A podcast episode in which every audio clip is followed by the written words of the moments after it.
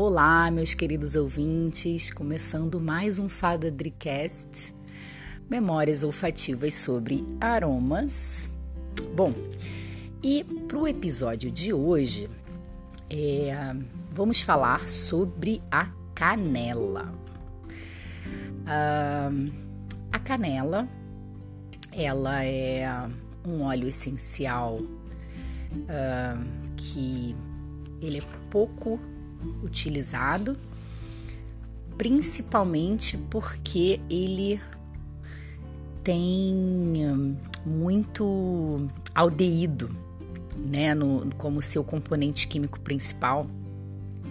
Isso e esse componente químico ele traz irritação para a pele.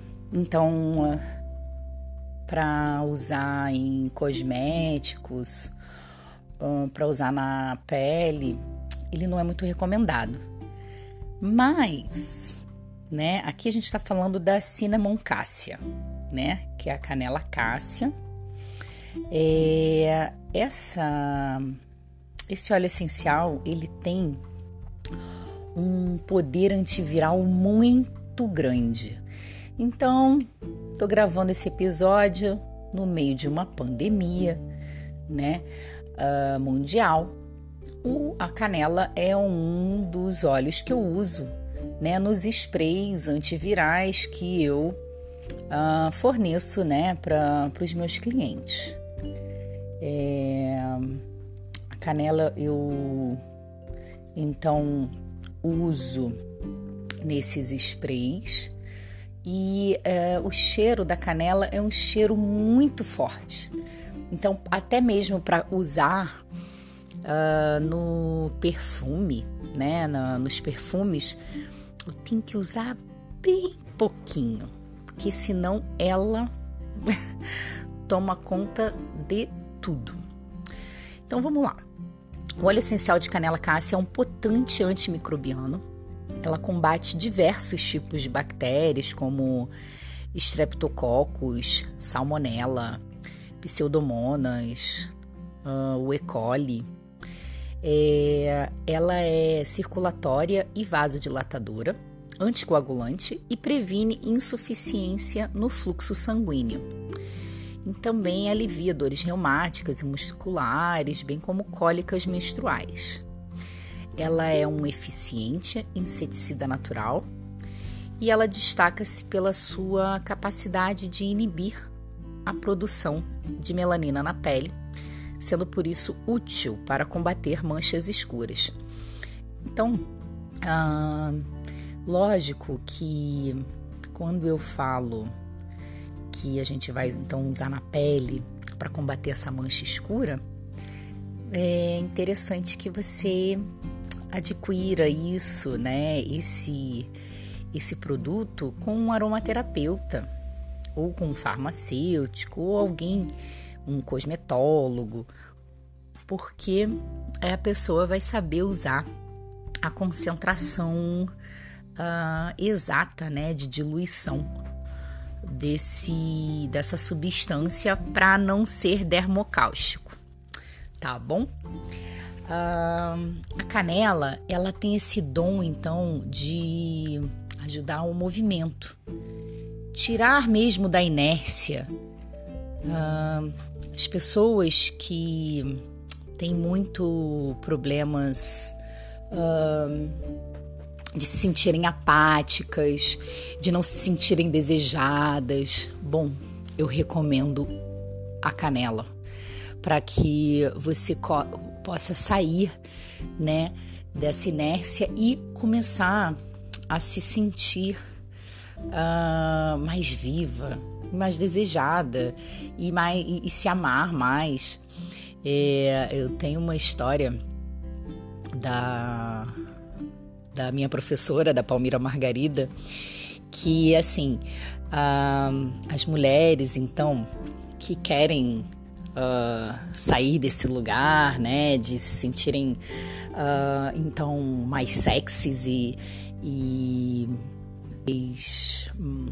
inteiras, elas então fazem uso da canela para isso, né? Só que a canela, como eu disse, é dermocáustica, então para algumas pessoas pode ser que vai dar uma alergia, então você não vai mais usar, porque a sua pele, né, a, a, a o seu corpo não trabalha com, com esse elemento. Tem, a gente tem que ter esse autoconhecimento, né? Tem coisa que serve pra gente, tem coisa que não serve pra gente. E aí ela disse que numa das aulas de perfumaria ancestral chegou uma aluna dela toda vermelha, toda vermelha, toda pipocada. E o motivo era porque tinha usado o óleo essencial de canela num perfume. E aí a Palmira falou: "Minha filha, você vai se intoxicar assim, você não pode usar canela dessa maneira". E a pessoa insistia, né? É, é, a gente então tem que ter essa é, esse olhar, né, de autoconhecimento para não insistir em algo que não é pra gente. Mas então, é, falando mais sobre a psicoaromaterapia, o óleo da, da canela é um óleo de energia solar que trabalha a expressão, né? Ela rompe as limitações de timidez e medo. Ela dissolve tristezas e depressões, favorece a libido e o desejo sexual e aumenta a energia vital, diminuindo o cansaço. Então, é, para quem está precisando então essa uh, ter essa libido, volta, esse desejo sexual, a canela pode ser uma ótima companhia.